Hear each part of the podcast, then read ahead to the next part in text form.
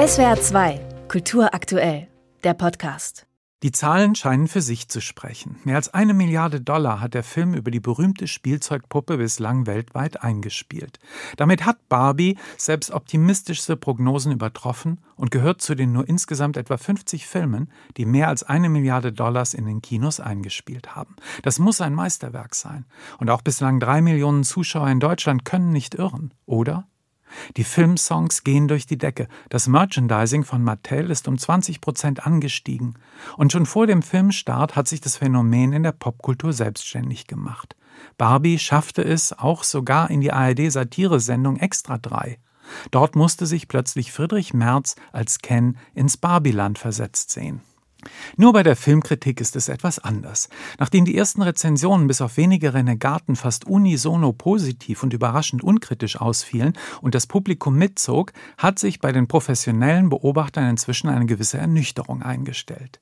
In den USA gibt es zum Beispiel Stephanie Sacharek vom Time Magazine. Sie schreibt, Barbie lässt uns nie vergessen, wie clever sie sein will in jeder anstrengenden Minute.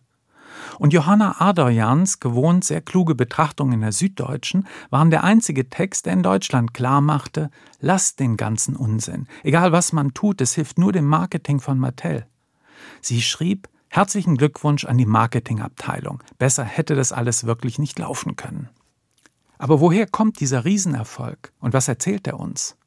Verteidigerinnen und Verteidiger von Barbie werden nicht müde zu betonen, was für eine tolle Regisseurin Greta Gerwig ist und dass sie vorher Independent-Filme gemacht hat, also Kino abseits von Hollywood, Mumblecore-Kino.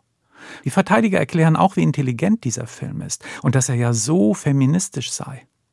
Warum also gehen so viele Leute rein? Warum ist dieser Film jetzt einer von den 50 in der Welt, die das meiste Budget eingespielt haben? Weil er so intelligent ist? Weil er so feministisch ist? Weil Greta Gerbig vorher Mumblecore gemacht hat?